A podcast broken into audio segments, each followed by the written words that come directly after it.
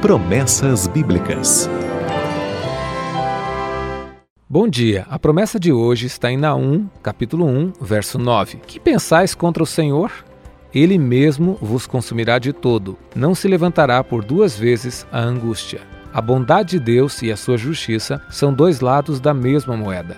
Não se podem separar. Alguns se espantam ao ler a Bíblia e encontrar expressões fortes que falam da destruição dos maus. O escritor inglês C.S. Lewis, em seu livro O Problema do Sofrimento, declarou: Queremos, com efeito, menos um pai no céu que um avô no céu. A ideia de um Deus que castiga ofende esse desejo.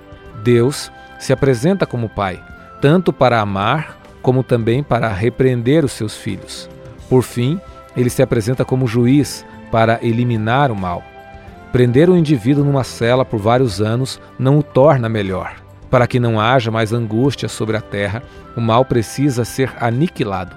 Deus fará isso por amor aos bons, mas também por amor aos que não querem viver de acordo com a sua lei. Seria um castigo muito maior obrigar esses indivíduos a obedecer. Seria um castigo muito maior prender esses indivíduos pela eternidade. A Bíblia não ensina que os ímpios serão presos para sempre, ela ensina que eles serão destruídos para sempre. Existem muitas pessoas que creem que os maus sofrerão por toda a eternidade.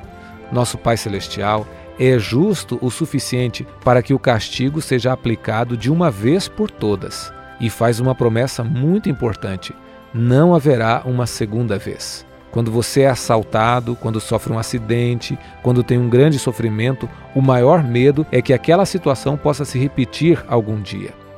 Quando você olha para este mundo, os pecados, a injustiça, a enfermidade, a angústia, os maus, eles não se levantarão pela segunda vez.